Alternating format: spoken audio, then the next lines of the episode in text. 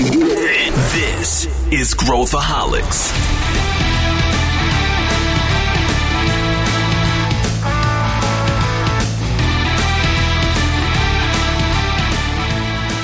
Olá pessoal, aqui é Pedro Van Gertner, bem-vindos a mais essa edição do Growthaholics, o podcast da ACE. E hoje a gente vai falar de um assunto que eu adoro, que são squads. Eu tenho a oportunidade de conviver e acompanhar squads no meu dia a dia. E eu sei como eles conseguem gerar resultados mas de gerar resultados a virar uma panaceia que resolve todos os problemas corporativos tem uma distância grande. E a gente vai discutir exatamente sobre isso e tirar todas as suas dúvidas sobre squads, métodos que eles utilizam e onde eles funcionam mais. E eu estou aqui com os meus colegas Sullivan Santiago e Vitor Navarrete.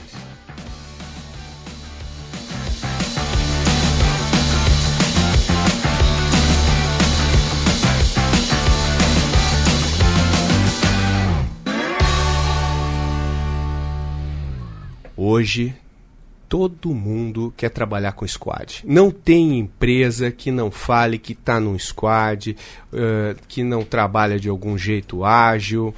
O mundo inteiro só fala de squad. É Spotify para cá, Spotify para lá. E hoje a gente queria aprofundar esse tema. A gente quer chegar no o que, que significa trabalhar com squad? É para todo mundo? Não é? O que, que envolve isso? Quais são os métodos? E ninguém melhor do que os meus dois convidados de hoje para falar sobre esse tema. Estou aqui com Sullivan Santiago. Boa noite, ouvintes. Bom dia e boa tarde. Muito boa, muito boa abertura, Sullivan.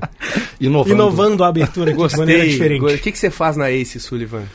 Eu sou CTO na ACE, sócio também, e também cuido do My Innovation, nosso software de inovação corporativa que faz toda a gestão da inovação.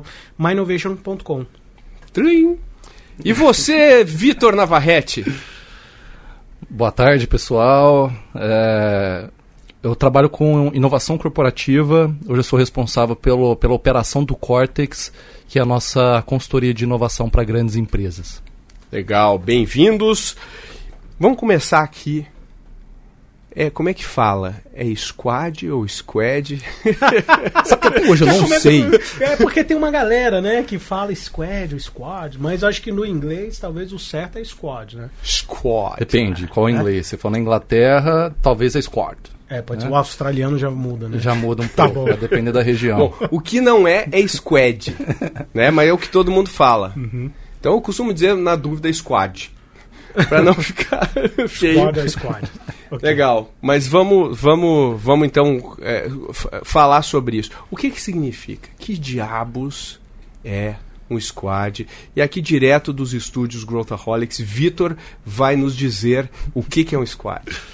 Bom, o significado de squad é esquadrão, tá? Do, do bom português esquadrão, que é um time de pessoas Uh, esse time ele é, ele é multifuncional, ou seja, são várias funções diferentes dentro desse time, uh, de, profissionais diferentes uh, que têm uma independência, autonomia de decisão, eles têm um objetivo específico e não necessariamente esse o objetivo talvez ele é mais importante do como chegar lá. Né? Então o squad ele trabalha principalmente em, em projetos que são complexos. Tá? É, incertos. Projetos incertos. É, existe uma questão da colaboração entre eles, então, então é um time que se ajuda muito para poder bater aquele objetivo e ele, e ele, é concentrado justamente por isso. Então, um objetivo complexo, então várias pessoas pensando em como resolver esse problema. É, eu acho que já puxa um, um, um ponto aqui, né, Vitor, que é o tamanho do time, né? Que essa já é uma, uma, dúvida, né? Será que então eu tenho meu time de 50 pessoas, eu tenho um squad? Um squad? Squad. Né? Então existe uma, uma regrinha aqui, que é o tamanho de duas pizzas. Então, Jeff Bezos, eu né, tenho eu, eu, tenho eu tenho 16 pedaços, né? Com duas pizzas, o que dá dois pedaços ali por pessoa. Então, oito pessoas é a, a, a, faixa ideal. Alguns autores que vão falar que o ideal é sete, mais ou menos dois. Então, sete eu vou para cinco ou sete eu vou para nove. Mas o que não é é um time de muitas pessoas, porque você adiciona linhas de comunicação e o teu canal cresce de tal forma que fica um pouco caótico manter velocidade, alinhamento e organização. Legal. E, vamos falar um pouquinho de, de uh, o, que, que, o que não é um squad. Porque hoje a gente vai nas empresas. Outro dia eu fui visitar uma corporação e eu estava olhando lá e o pessoal falou: Ó, oh, isso aqui é o meu squad. Eu tinha um monte de gente numa mesa trabalhando. E eu comecei a fazer pergunta, mas que, como é que, que, que, Não, é um software aqui que a gente está implantando. Ah, então você já sabe o produto final. É, o software tem que estar no dia tal no ar, tá. Uh, e é multidisciplinar? É, é multidisciplinar, mas eles não ficam full time, não, não ficam full time. Eu falei, não, não é um squad. Isso aqui não é um squad. O que, que é isso, Sullivan? Como é que eu definiria, você que é o nosso técnico master aqui, o que, que é isso que eles têm? é, vamos, vamos falar de algumas características, né? É, eu preciso ter um time multifuncional. E quando eu falo multifuncional, traduzindo para pousar aqui, são pessoas que têm capacidade de pegar algo do zero e levar a um. Do zero a um. Da ideia ao produto entregue. E eu não sei o que vai ser construído e como vai ser construído. Então esse time ele tem autonomia também de pensar como fazer. Então se já vê uma instrução top-down dizendo o que deve ser feito e como deve ser feito, já não é um squad. Eu vou estar trabalhando em cima de um problema desconhecido. E esse problema desconhecido, ele pode me inserir ciclos de feedback. E se eu não tenho autonomia para pegar esse feedback e transformar a, a, minha execução do projeto, que a gente chama de sprint, né? É, é que é um, é um, período de tempo que você vai fazer a, a, a desenvolvimento do produto, aí então não, não, não faz sentido, porque eu recebo feedback, não consigo aplicar, eu não tenho autonomia para mudar meu backlog de produto, então eu não estou sendo agile, né? Para entender, acho que melhor isso, quando a gente fala do agile, não, e o que não é ser agile, a gente precisa entender lá para trás, né? O porquê a gente chegou a ser no ágil. Que aí a gente entende quais são as consequências Ai, disso, nossa, né? A nossa enciclopédia ágil vai entrar em ação é. agora. Vai lá. Mas assim, quando a gente. Começou com Aristóteles. É, né? Eu, eu diria, o, o lá no, no, quando o Brasil, né, em 1500, né? Não, a gente vai ali para para 1970, quando é, é, introduzido de fato o modelo waterfall de desenvolvimento que se chama cascata, né? Mas para fazer a história longa ficar curta, é, dá para a gente dar o zoom ali no, nos anos 80, 90, quando realmente o computador começa a ganhar as empresas, porque o custo ele já, já barateou, também entende-se que o desenvolvimento do software não estava casando com as necessidades de negócio já naquela época. Ou seja, ó, um tempão atrás a gente já tinha problema de, de velocidade de negócios. E alguns especialistas da época falavam que demorava em média três anos para se desenvolver um software. Então, eu sentava com o Pedro, com o Vitor, a gente entendia a sua necessidade, eu analisava os requisitos, planejava, desenvolvia e a gente entregar daqui três anos. E até lá você falava, amigão, Sullivan, não funciona, meu amigo. Mercado mudou, necessidade mudou. Hoje a gente não usa mais Blu-ray, usa streaming. e aí as coisas, as coisas mudam.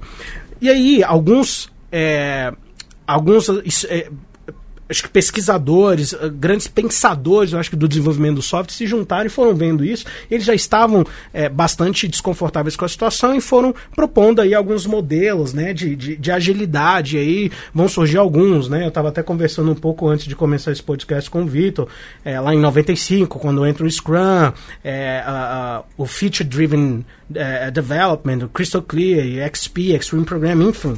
Ah, tem vários, né? Tem vários aí, uh, que no ano de 95 e 96 foi o boom desses métodos aí, né? Porque eles já estavam bastante insatisfeitos com a maneira que se criava software, né? Então eles não queriam, eles não queriam perder tempo em entregar aquilo que, que não vai ser mais usado, né? É, e aí cria-se toda uma dinâmica em falar assim, ok, então a gente vai, vai poder alterar o produto ongoing, a gente vai ter liberdade de, de falar e entregar para o cliente entregas, entregas contínuas e rápidas. E o que a gente vê é que times que não são ágeis, eles não, não estão nessa configuração, né? Então, um, um time ágil ele vai ter bastante autonomia e ele vai ter um alto alinhamento. Então, quando eu já tenho um time que não tem autonomia, mas tem alinhamento, eu tô numa. A, a, meio que, que, numa. Que, que, que, que é isso? Autonomia é autoritário, né? Por exemplo, é o chefe que fala comando e controle. Falou, ó, preciso produzir isso aqui, dia tal, tem que estar o software no ar. Isso é, isso é alinhamento. Ou é autonomia? Ah, isso é autoritarismo, né? Autoritarismo. É, porque se eu falo que deve ser feito e como, e aí, será que o cliente está no centro da equação? Que essa é a, a pergunta mais importante que se faz. Porque, por definição, As pessoas que estavam sofrendo problema de software, eles não estavam com o cliente no meio do processo, estavam no final e no início. Então o que está dizendo é, se eu tenho autonomia controlhar, eu preciso chegar nesse objetivo aqui. Façam do jeito que vocês acharem melhor, desde que bata essa meta. E, e que não, não importa também o cargo. Né? E essa é uma grande questão. Existem funções em um squad mas não necessariamente a gente está olhando o cargo, o cargo. Não tem um gerente de projetos, mas tem o dono daquele produto, né, que é o cara que é o product owner, como é chamado na, né, popularmente, mas é o cara que ele, ele foi lá no cliente, ele entendeu melhor o cliente, ele traz esse, essa lista de requisitos do que precisa ser feito. Mas tem um outro cara que é o mestre, no caso do Scrum, é o mestre Scrum, que é o cara que vai cuidar do processo. Tem um cara que é um líder técnico e tal, mas esse dependente de ser um gerente ou não é, todo mundo está ali para poder bater um objetivo. Então, porque cada um é multifuncional, né? Então cada um tem ali um, um skill diferente para poder fazer aquele objetivo acontecer. Então, é, essa é a autonomia. O time tem autonomia para fazer acontecer, só que eles são organizados. Cada um tem um objetivo, eles conseguem se ajudar nisso aí daí. E ele geralmente tem uma missão ou um tema, né? Ou ele trabalha sobre um tema e é sempre este tema, ou ele tem uma missão. É criar um produto XPTO. Essa é uma missão. Ou ele tem um tema. Né? A gente fala muito do modelo do Spotify, mas é, existe o squad responsável pela busca das, das músicas, pelo algoritmo de encontrar as músicas que você mais gosta e etc. Então, ou ele tem um tema. E, e é fixo, assim, é, esse, esse time vai trabalhar nesse tema ou nesse projeto fixo. Não tem esse de ser part-time, assim, não, não, não, funciona muito bem. Isso, não, por essência, não vai ser squad. Se, se, eu, se eu sou uma startup inicial, eu tenho 4, 5, 6 pessoas, eu, eu sou um squad? Sim, você uma pode, startup pode é mais próximo de um squad? Você, você, você, pode chamar de um squad, sim, porque serve os mesmos preceitos, né? Então são divididos em principalmente quando está num time é, é, pequeno, como o Sullivan mencionou, então um, uma startup ela pode rodar em método, nos métodos ágeis que uma que um que um squad é, que um squad, né, squad squad squad, é, squad é, roda também. Então então sim, sim, mas o, o grande objetivo ali é um, um, squad, uma startup, ela faz interações rápidas com o cliente, né? E aí é aí que tá. Tudo o que for é, isso é muito do, da metodologia ágil, né? Existe um manifesto ágil, eu vou explicar, mas tudo que tiver aderência a, a, ao manifesto ágil vale como metodologia ágil. E aí tem, a gente tem aí o Lean Startup, por exemplo, que é startup que as startups seguem muito, né? Que é um processo mais ágil, né? De validação e que um squad também usa. Só que o squad ele não usa somente um, um, o Lean Startup, né? Ele usa também uh, o Scrum, usa o Kanban, usa de outras metodologias para gerenciar o seu, seu projeto. Mas os dois bebem da, das mesmas fontes. Então, então, quando eu crio um squad dentro da empresa, eu estou querendo emular, de certa forma, o ambiente de uma startup, até certo ponto? Não, acho que total. Total. A startup ela é rápida na sua essência porque ela tem autonomia de fazer o, o, o, desenhar o produto conforme o mercado der feedback e como ela quiser executar o processo. Então a startup tem isso por essência, por isso que ela é mais rápida. Então, mas, certamente. Mas tem um elemento aí que é quem você coloca lá. Porque o empreendedor da startup, ele tem ah, características diferentes de um squad, né? É porque então, tem, tem gente que se dá autonomia, ela vai ficar exato. na linha de, na zona de conforto dela, é né? Isso, tem é gente isso. que se dá autonomia, ela, ela vai que vai. Então, e eu é. vejo muita empresa frustrada porque estão fazendo aquele tombamento de agora todo mundo é ágil, todo mundo é squad, todo e é uma loucura, é uma, é uma quase uma insanidade fazer isso metodologicamente e estrategicamente na corporação porque só uma pequena minoria tem o perfil de estar no squad. Vocês concordam?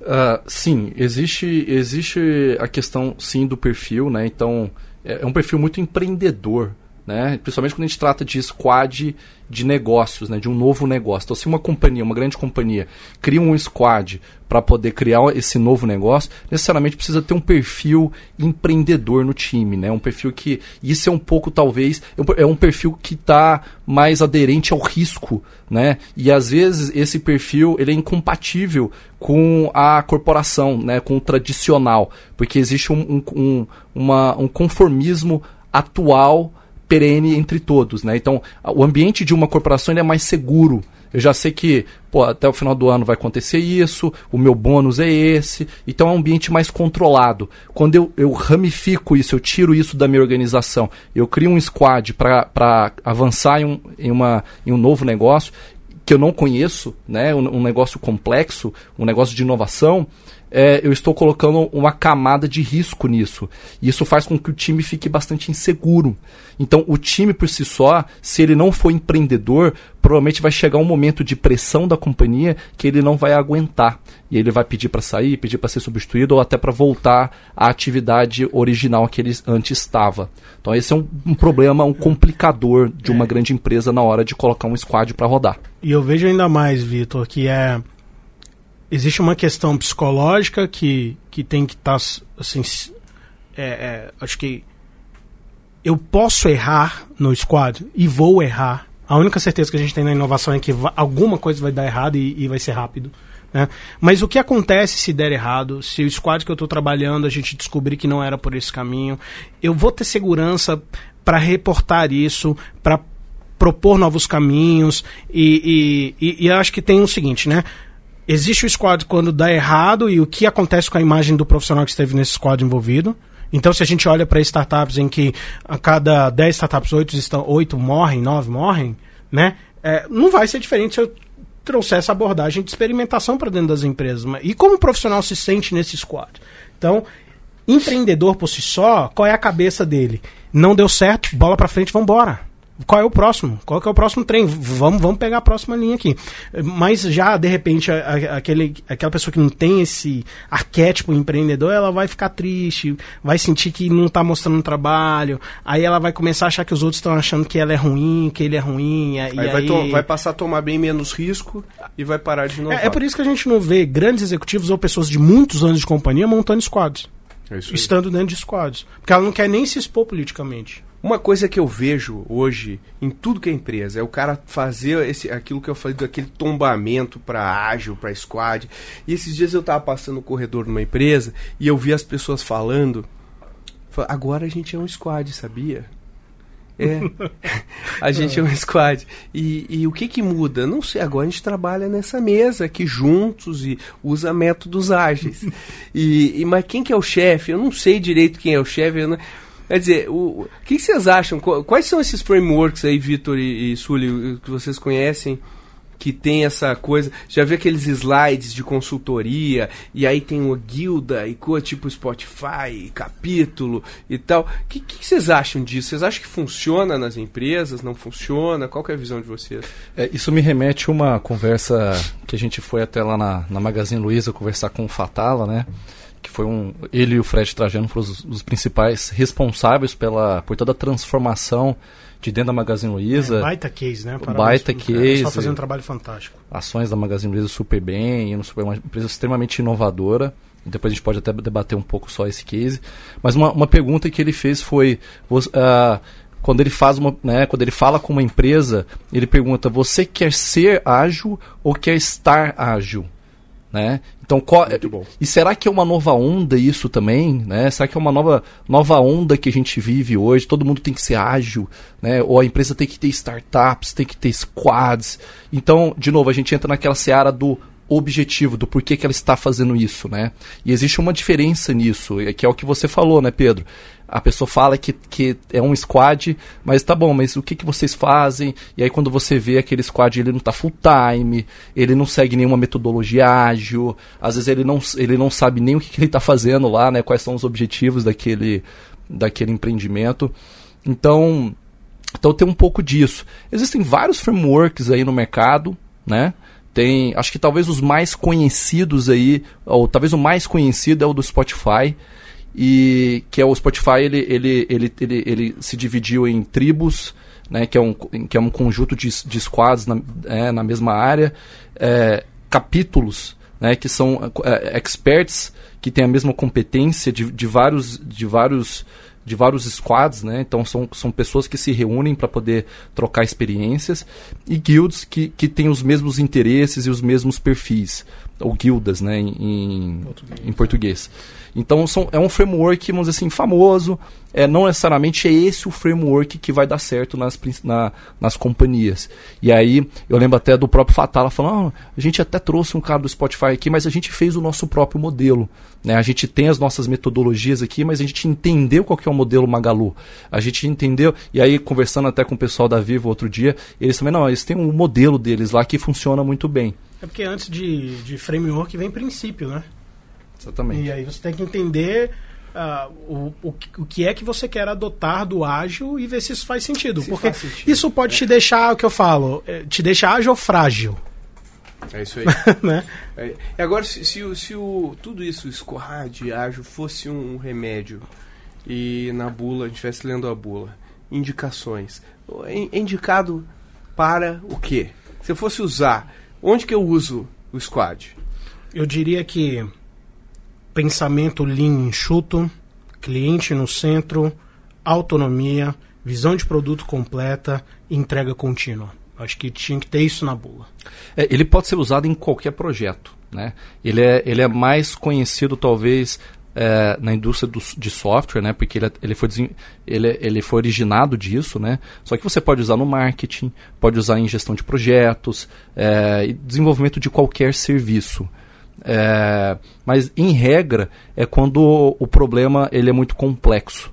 Né? E o que, que acontece? Qual que é a diferença? Por que, que existe o ágil? Né? Historicamente, existia o waterfall, ou, ou, projetos em cascata. Mas qual que era o problema disso? Era muito uh, caro e demorado e o output não era bom. Então, o que, que acontecia na prática? Como é que funciona o cascata? Primeiro passo, o time vai lá e entende os os requisitos daquele software, por exemplo, né? O que que aquele cliente diz que quer. Ele fala, ah, eu quero isso, isso, isso isso, e eles saem com uma lista gigantesca de features, de várias coisas que eles precisam produzir. E aí o time vai para dentro de casa, faz um grande planejamento, às vezes esse planejamento demora meses, né? Eu já vi casos de mais de seis meses de planejamento, e aí tem uma questão que, que é a paralisia da análise, eles não conseguem sair dali, ficam planejando, planejando, planejando, planejando, e aí, enfim, executam todo aquele, né, aquele planejamento e tudo mais, não fazem interações com, com o cliente, e depois de muito tempo, seis meses, sete meses, um ano, ele faz aquela grande entrega. Só que nesse um ano, por exemplo, muita coisa mudou muita coisa se alterou, a percepção do cliente era outra e o cliente não usou. Então, por mais que ele tenha falado no início que ele queria aquilo, ele não usou aquilo. E quando ele vai usar, aquele grande software, por exemplo, ele é um negócio muito complexo para ele mesmo. Ele acaba usando só duas coisas daquelas 40 funcionalidades que aquele software tem. Ou seja, o projeto ficou grande, ficou caro, não era o que o cliente queria, deu tudo errado. E aí o ágil, ele vem justamente para poder quebrar essa lógica, né? E quebrar essa lógica para fazer entregas. Então ele entende que existe um problema complexo, por mais que o cliente ele me conte uma história, ele me fale o que ele quer, eu vou entender o que ele precisa. Então eu faço pequenos desenvolvimentos, entrego para ele e falo assim, meu amigo usa.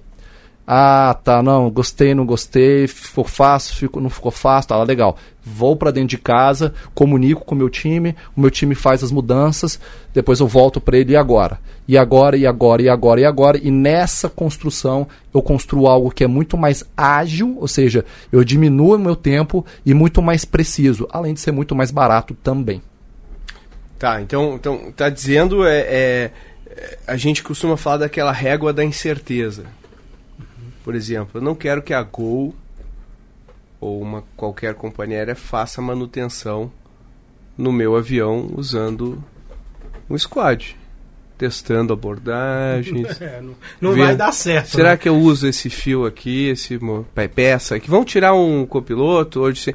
Eu não quero que isso, eu quero que isso, por quê? Porque a aviação é um negócio de procedimento, de checklist, de comando e controle, de bater continência, prancheta na mão e tal. Agora, se eu estou fazendo uma ação de marketing, eu posso criar um squad para explorar uma nova forma de vender e tudo mais. Então, uma coisa que eu acho que a gente tem que ser, acho que a gente tem que sair daqui meio que com um antídoto disso, é esse negócio do ágil ou, ou do squad ser utilizado em tudo que é lugar. É, acho que vale a pena entender que existem squads, existem rotinas ágeis, Pô. existem células ágeis. O que, que, é isso? O que, que é né? é cada um deles? Então, assim, para resumir o squad para o nosso ouvinte, né? é, consolidar a informação. Então, o squad eu vou ter um time que é full time, tem 100% de autonomia, é assim, tá trabalhando em cima de um problema que é incerto, o problema é compartilhado pelo time inteiro, ou seja, não tem interdependência de, de alguém de fora. O time é multidisciplinar para entregar isso aí, tá? Então esse é o squad. Aí rotina ágil. Rotina ágil aí eu já tenho um processo. Aí entra a previsibilidade, aí vai entrar o suporte de várias áreas, então que você vai olhar muito mais é o fluxo contínuo de uma tarefa. Tipo, eu tô, sou RH, e estou fazendo recrutamento seleção eu boto um Kanban na parede. Kanban é uma das ferramentas que poderiam encaixar dentro de uma rotina ágil aqui, completamente. E células ágeis, eles são parecidos com squads, mas o time já é part-time, estão trabalhando por projeto, né? É temporário, mas ele também é multidisciplinar. Então seja, existem tô, essas três abordagens. Estou né? implantando um novo software de CRM, pode ser uma célula ágil. Pode ser uma célula ágil. Pego aqui, ah, vou pegar algumas pessoas de alguns departamentos para juntar e fazer isso acontecer, né? Pergunta tá. aqui para vocês, é, e eu sei que a gente fala bastante sobre isso, é o que, que é mais importante? Os, ser rigoroso no método ou ter um mindset correto para tocar o projeto? O que, que é mais importante? Boa. É, o método ele é um framework. Então, o que, que significa isso? É um passo a passo do que você pode fazer, um passo a passo validado com N empresas, com N situações, que foi criado e pensado por vários é, idealizadores. Né? Então, uma forma de você, vamos dizer assim, encurtar um caminho na hora de querer é, aplicar. Então, ah, existe esse framework, por exemplo, do Scrum, tem suas rotinas e tal, legal. Eu vou seguir, o Scrum fala, eu tenho sprints, eu tenho essas rotinas e tal, tal, tal, tal, a gente já vai abordar mais sobre o Scrum. Legal, eu posso seguir isso, só que tem um problema. É, se eu ficar muito engessado a isso e a cultura da minha empresa não estiver adaptada para isso, pode ser um tiro no pé. Então, metodologia ela é importante como um framework, como uma base, mas, eu, mas era completamente adaptável à minha realidade. Para mim, o mais importante é o mindset. Né? E aí, quando a gente fala de mindset, quando a gente está falando de um time ágil, de um time como deveria ser um squad, tem muito aquela questão de eu entender o cliente, por exemplo, no centro. E aí eu já vi várias discussões onde uh, o cliente não estava no centro e, e, e ah, a gente tem que falar sobre isso, sobre a funcionalidade, mas tá bom, e o cliente, o que, que ele tem a ver com isso, né? Então, esse mindset de colocar o cliente no centro, de ser, de ser um time de colaboração, de, de, de é, desenvolver ações baseadas é, em dados, né? de ser um time coachable também, de entender que o, o feedback ele é importante e ele absorver aquele feedback para ter melhorias é, melhorar os processos, tudo isso que um, que um squad tem, na minha visão, esse mindset é, é, extremamente mais importante do que a metodologia em si, o que eu considero a metodologia também importante, mas colocando na balança, eu vejo o mindset mais relevante. É, porque se, se o método falhar naquele projeto, mas o time perdurar, eu executo de novo. Uhum. Né? E, e, eu falo assim, o, o, método ele faz sentido quando você entende como ele encaixa na tua realidade, então você pode pensar quais são os rituais daquele método, né? Então quando a gente fala do Scrum, que é uma das ferramentas mais conhecidas, poxa, eu faço as, as daily meetings. Tá bom, será que daily meeting está me deixando mais ágil ou, ou mais frágil? Está me deixando mais rápido ou não? Então eu posso tirar. Gente, é ok não obedecer o Waze ah. e é ah. ok não obedecer o Scrum. Aleluia, Senhor. né? Tudo não. bem se você, ele Boa. recalcula a rota. É isso que eu queria ouvir. É isso dá, que eu queria ouvir. Eu não, certo, eu não aguento né? mais esse rigor de método. Porque assim, um burocrata gerenciando projetos waterfall, quando migra para Scrum ou outro método, continua um burocrata. Ele não deixa de ser um burocrata. Agora, falando de Scrum, Vitor, como é o nome do criador do Scrum? É, você me ferrou com essa, né? Porque é um nome de japonês, mas vamos lá. Não, não, é importante que a gente saiba isso. tá bom. Então, o que, que acontece? O, o a gente, inclusive, está vendo tá um vendo, canal tá japonês agora. aqui, quem não vê nos estúdios Growthaholics ah, aqui, NHK, a gente está vendo aqui na TV. Vai, vai, eu, tô, eu tô brincando aqui, mas o pessoal não sabe o que, que é Scrum, qual que é a diferença de Kanban, de Scrum. Vamos é, só vamos, é, falar rapidamente sobre isso, que eu acho que vai, é, é interessante. É, é mais comumente é, a, atrelar o Scrum à, à obra do Jeff Sunderland e do Ken Schwaber é, de fazer mais em dobro, né? Como, como produzir mais com metade do tempo. É alguma coisa assim. Só que a primeira vez que o nome foi mencionado foi em um artigo. Do é, autor. Um artigo de 1986. É, um artigo, inclusive, que está é, no site da Harvard Business Review, A Rê vai botar aí nos show é, notes. the, new, the New Product Development uh, Game.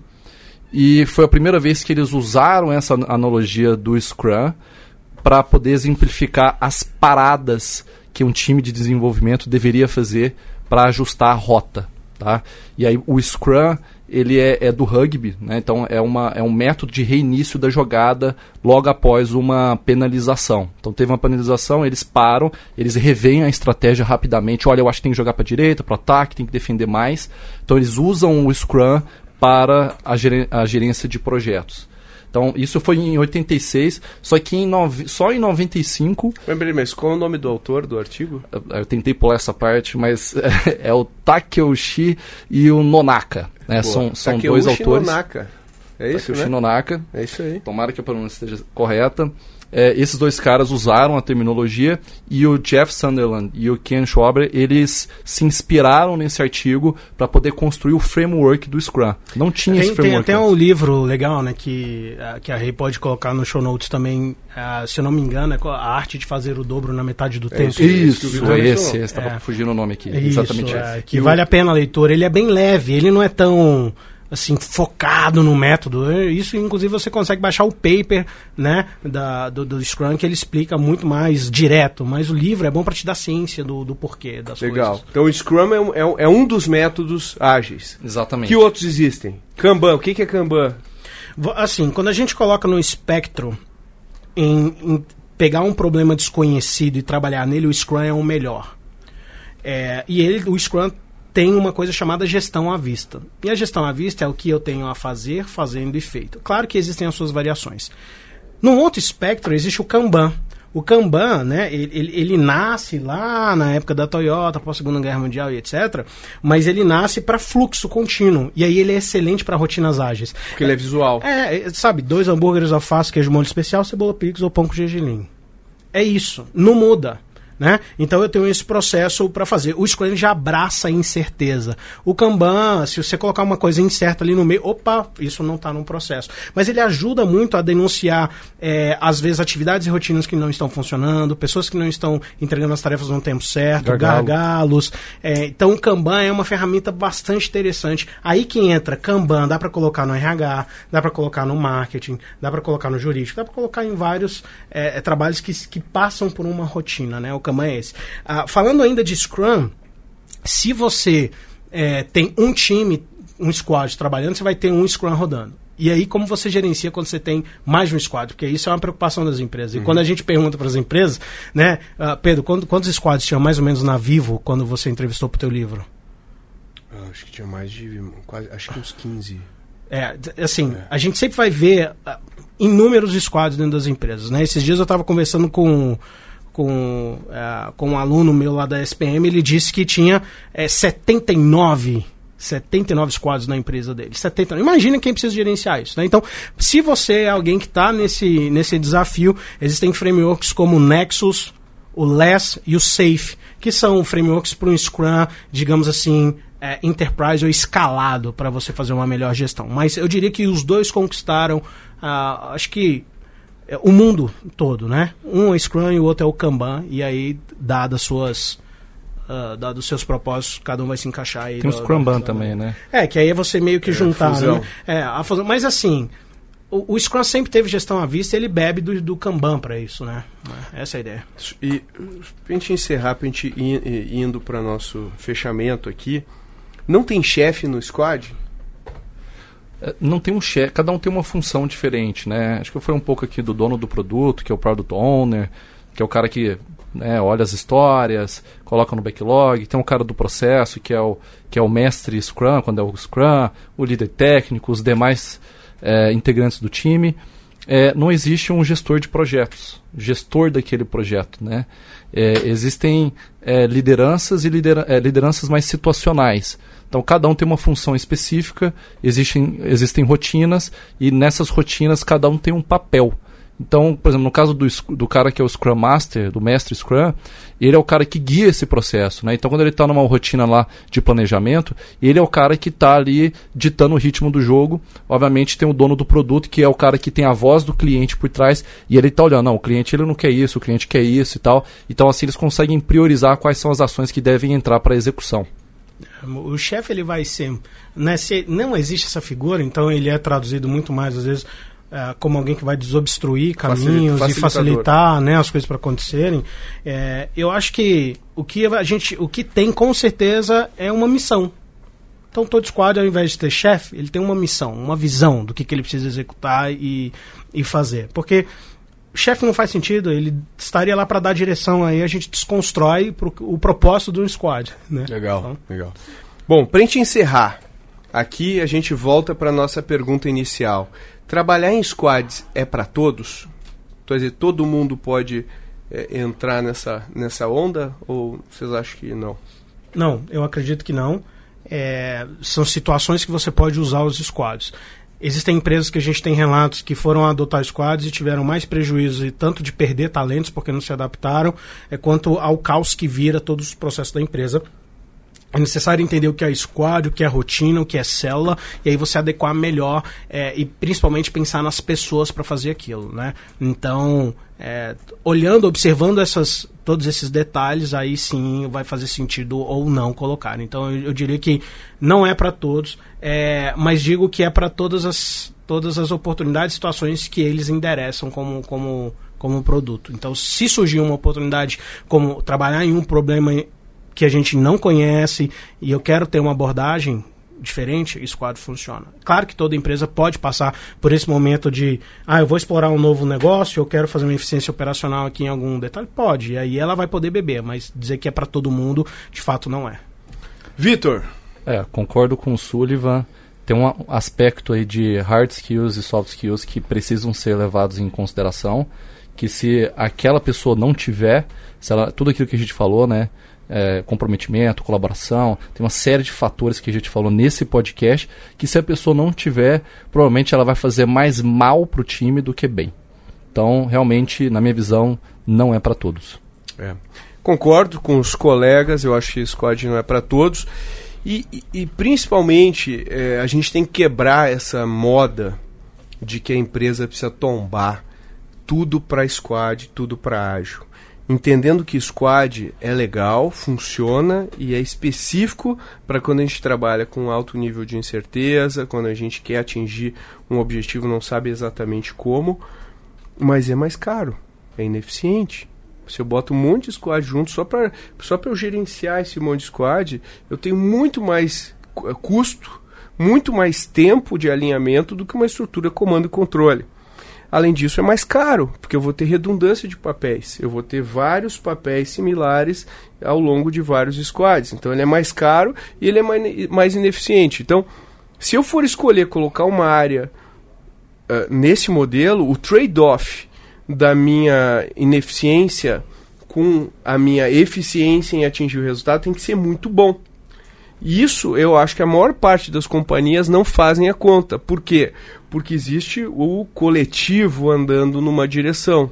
Quando todo mundo está indo numa direção, eu vou junto. E daí lembrando que a gente vai falar lá atrás. Quando todo mundo está fazendo a mesma coisa, você não está inovando. Né? Se, se você entra na mesma coisa que todo mundo está fazendo, você não está inovando. Se você faz diferente, você está inovando. Então eu acho que, como um, um bom remédio, você tem que escolher bem a doença e o uso para aplicar.